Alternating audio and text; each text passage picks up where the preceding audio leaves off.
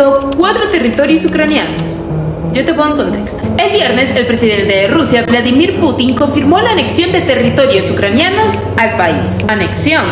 ¿Qué significa eso? Pues básicamente que cuatro zonas que antes pertenecían a Ucrania, ahora, según Vladimir Putin, pertenecen a Rusia. Pero vamos desde el principio. Si recordamos el inicio del conflicto entre Ucrania y Rusia, podemos encontrar dos nombres conocidos, Donetsk y Luhansk. Acuerdo que eran unos territorios ucranianos que eran como prorrusos. Bueno, a esos territorios se le unieron Gerson y Zaporilla. Ya va, ya va, ¿cómo que se le unieron? Bueno, a través de referendos. Los referendos son procedimientos jurídicos por el que se someten a voto popular leyes o actos administrativos. O sea, es una votación que cabe destacar no reconoció ni Ucrania ni el resto de países occidentales que condenan a Rusia por la invasión a Ucrania.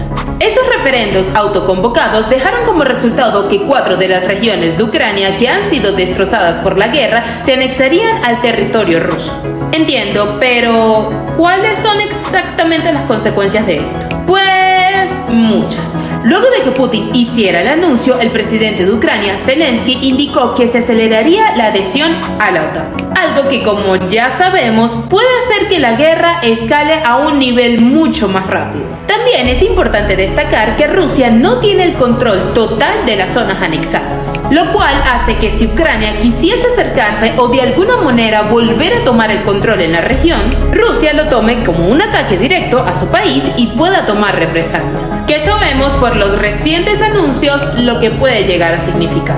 Pero ya va, ya va, ya va. Si la gente votó libremente, no habría Pues según fuentes que contaron su experiencia en el referéndum a la BBC, pues las elecciones no fueron ni libres ni justas. Más bien, las personas contaron que las sacaban a fuerzas de sus casas y trabajos para votar y el voto lo marcaba un guardia armado. La comunidad internacional hizo frente a todos estos acontecimientos y dijo que no iban a ser reconocidos los territorios anexados. Entonces, eso quiere decir que no hay ninguna oportunidad para el diálogo. Pues digamos que el diálogo está más lejos que nunca. Zelensky indicó que si se anexaban los territorios significaría el fin del diálogo, mientras que Putin indicó que sigue abierto al diálogo, pero los territorios anexados están fuera de la negociación.